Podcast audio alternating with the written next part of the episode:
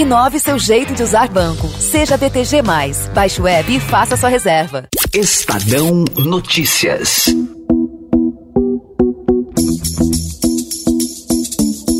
Enquanto o mundo aguarda ansiosamente pelo fim da pandemia, uma notícia que veio do Reino Unido trouxe uma nova preocupação para a população. O primeiro-ministro britânico Boris Johnson anunciou o surgimento de uma nova cepa do coronavírus, muito mais infecciosa que as outras. This new variant. There's no evidence that it causes more severe illness or higher mortality, but it does appear to be passed on significantly more easily.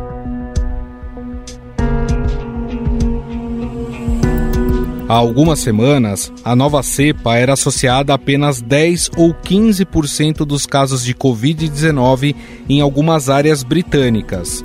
Agora, a variante é responsável por 60% dos casos em Londres, segundo o jornal The Guardian. Desde então, vários países fecharam suas fronteiras com o território britânico para evitar que a mutação se espalhasse também para outras nações. Maioria dos países aqui da Europa, como Itália, Alemanha, França e Bélgica, suspenderam os voos com o Reino Unido. Na Rússia, essa medida passa a valer a partir de amanhã. Países asiáticos e também da América, como Chile, Argentina e Colômbia, também suspenderam as ligações aéreas com o território britânico.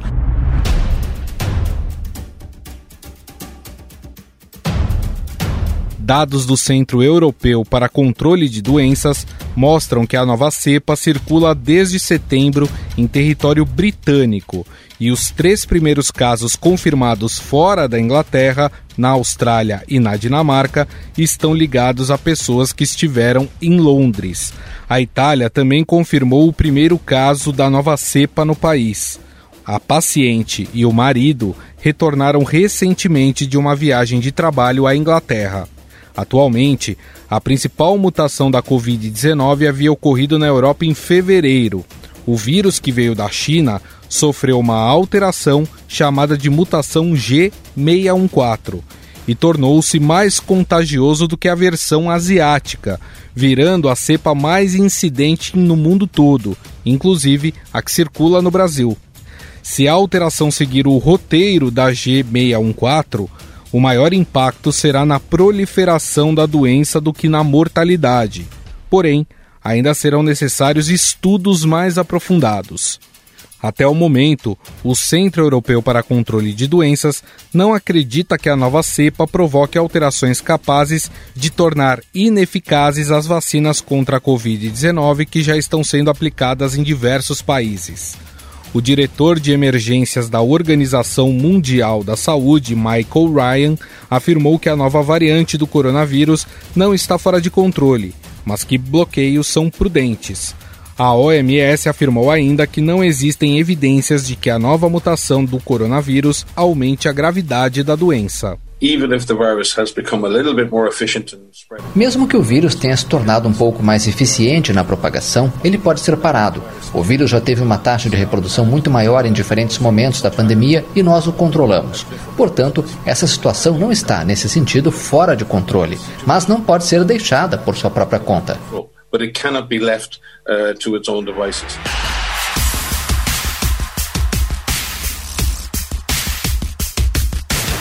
No Brasil, a Anvisa comunicou que passará a monitorar os voos vindos do Reino Unido em aeroportos brasileiros, principalmente no Rio e São Paulo.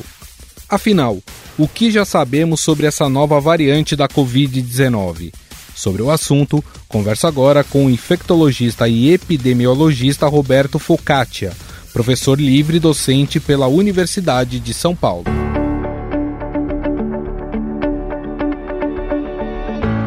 Tudo bem, doutor Roberto? Como vai? Tudo bem, tudo bem. Estou às ordens. Doutor, é, nós fomos pegos aí por essa notícia dessa nova cepa da Covid-19 que foi detectada lá no Reino Unido. Após isso, é, várias decisões foram tomadas, muitos países fechando, inclusive os voos para o Reino Unido. É, o que se sabe dessa nova cepa e, e se é motivo para tanta preocupação assim? Bem, veja, uh, esses vírus que têm RNA no seu nucleosídeo, eles uh, sofrem mutações muito frequentemente, né? Uh, haja visto o que a população conhece já do HIV, da hepatite C, da, da, o vírus da gripe, a influenza, né? em que eles sofrem uh, continuadamente mutações. Felizmente, este novo vírus, apesar de ele já ter sofrido mais de mil mutações no mundo todo, que ele vai se adaptando, é, uma, é um sistema darwiniano, né? Ele vai tentando se adaptar ao homem, porque ele veio dos animais. Então, uh, apesar dessa, dessa imensidão de mutações, não, não, não chegou a causar problemas foi até relativamente pouco perto do esperado. Né? Algumas mutações permanecem, outras perdem a capacidade de fixar o vírus no ser humano. Enfim, é assim vai indo, é uma luta entre o vírus e o ser humano. Né?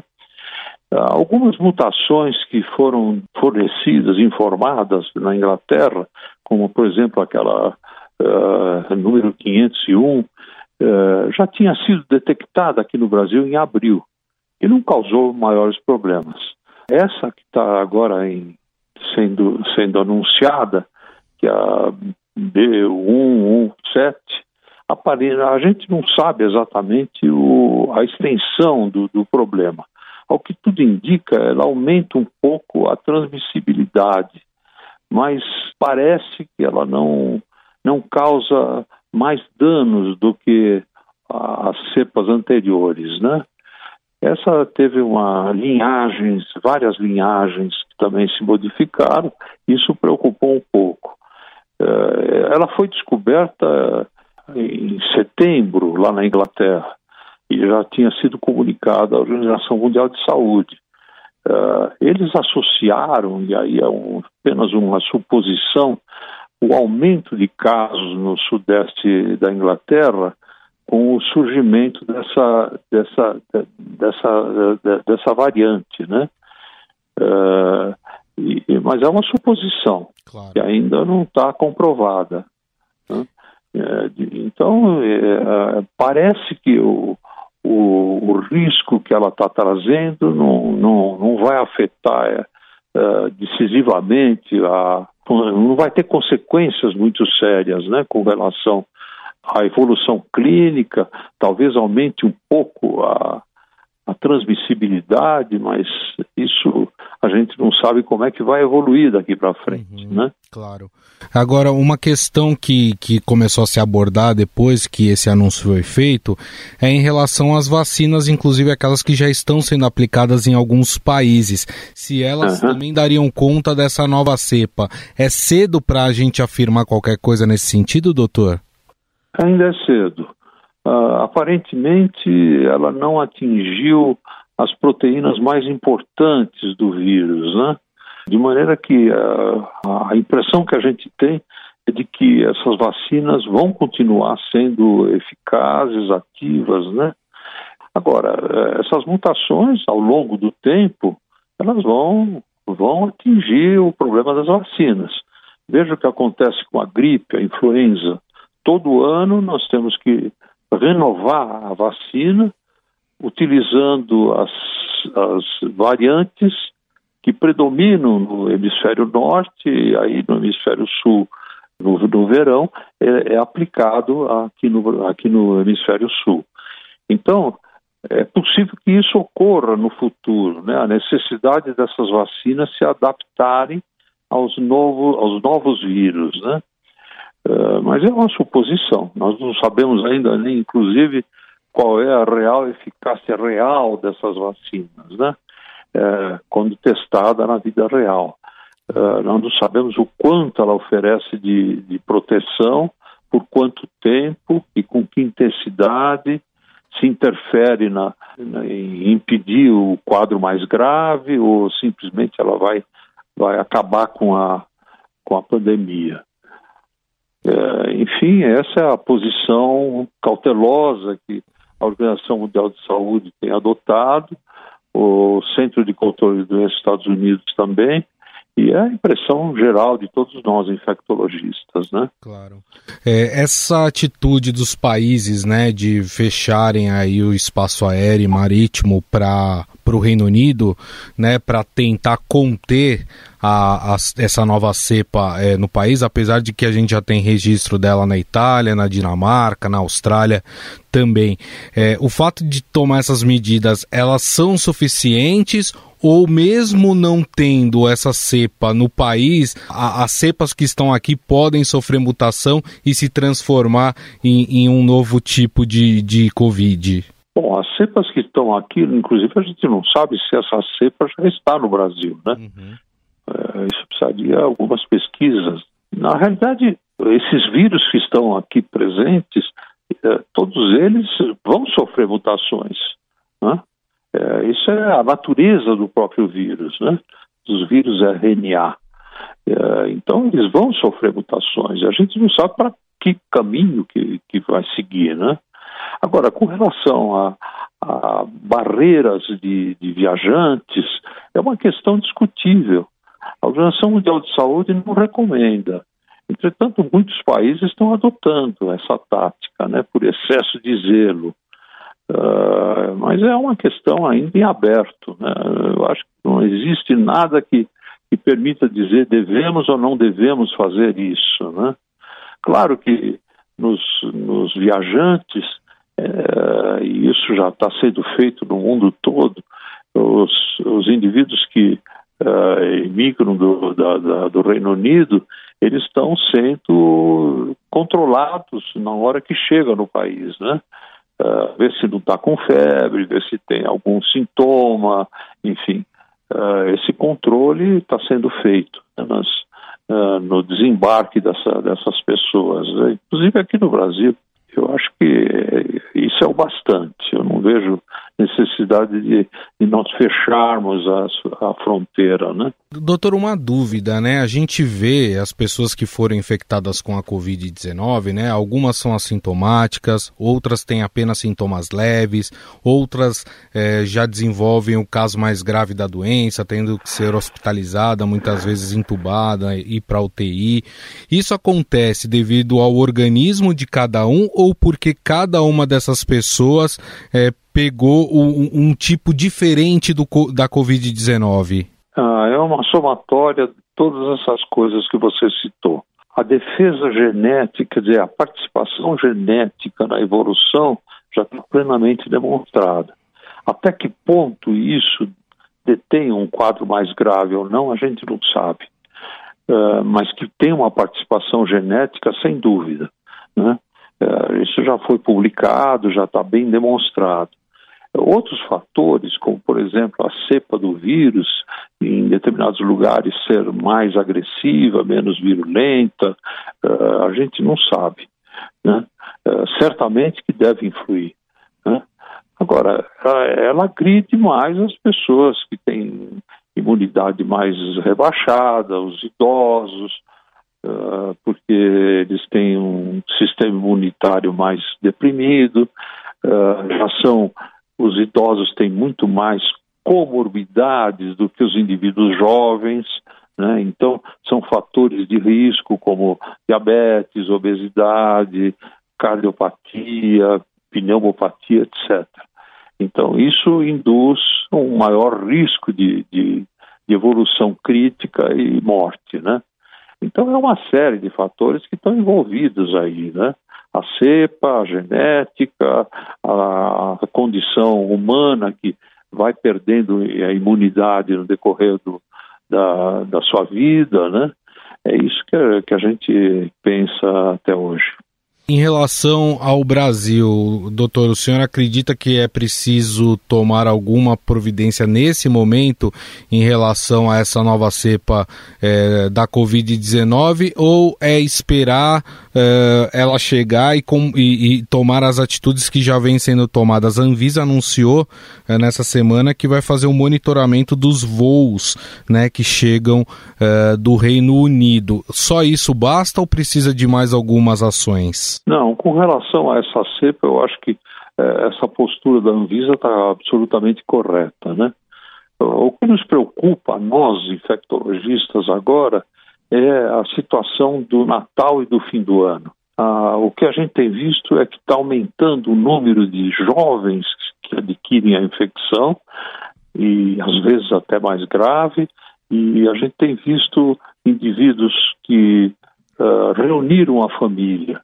A reunião em família, feita num ambiente que não é ventilado, que não tem sol, que não tem, uh, enfim, uh, ventilação, isso tem provocado muito mais casos. Uh, isso responde certamente por esse aumento quatro vezes maior que está ocorrendo a partir de novembro para cá. E a população, o comportamento da população também, né? está se flexibilizando muito mais do que devia, não está usando máscara, enfim. E, e, o que a gente percebe também que é a classe que estava mais confinada, a classe A e B. Agora que os hospitais particulares é que estão cheios de gente, pessoas que têm convênio, pessoas que têm dinheiro para pagar, uh, eles estão superlotados. Enquanto que os hospitais estatais, os hospitais do SUS, o número é, é alto, mas não é tão alto quanto na, na, nos hospitais particulares. Para a gente encerrar, é, nós temos aí a, talvez a grande esperança das pessoas, né, seja a, as vacinas que, que começam a chegar, né? É, as vacinas vão sendo aprovadas, algumas já estão sendo aplicadas. A minha pergunta para o senhor é: a vacina ela conseguirá é, eliminar a Covid das nossas vidas ou nós teremos ainda que conviver com ela, mesmo se as vacinas se mostrarem efetivas durante mais alguns anos?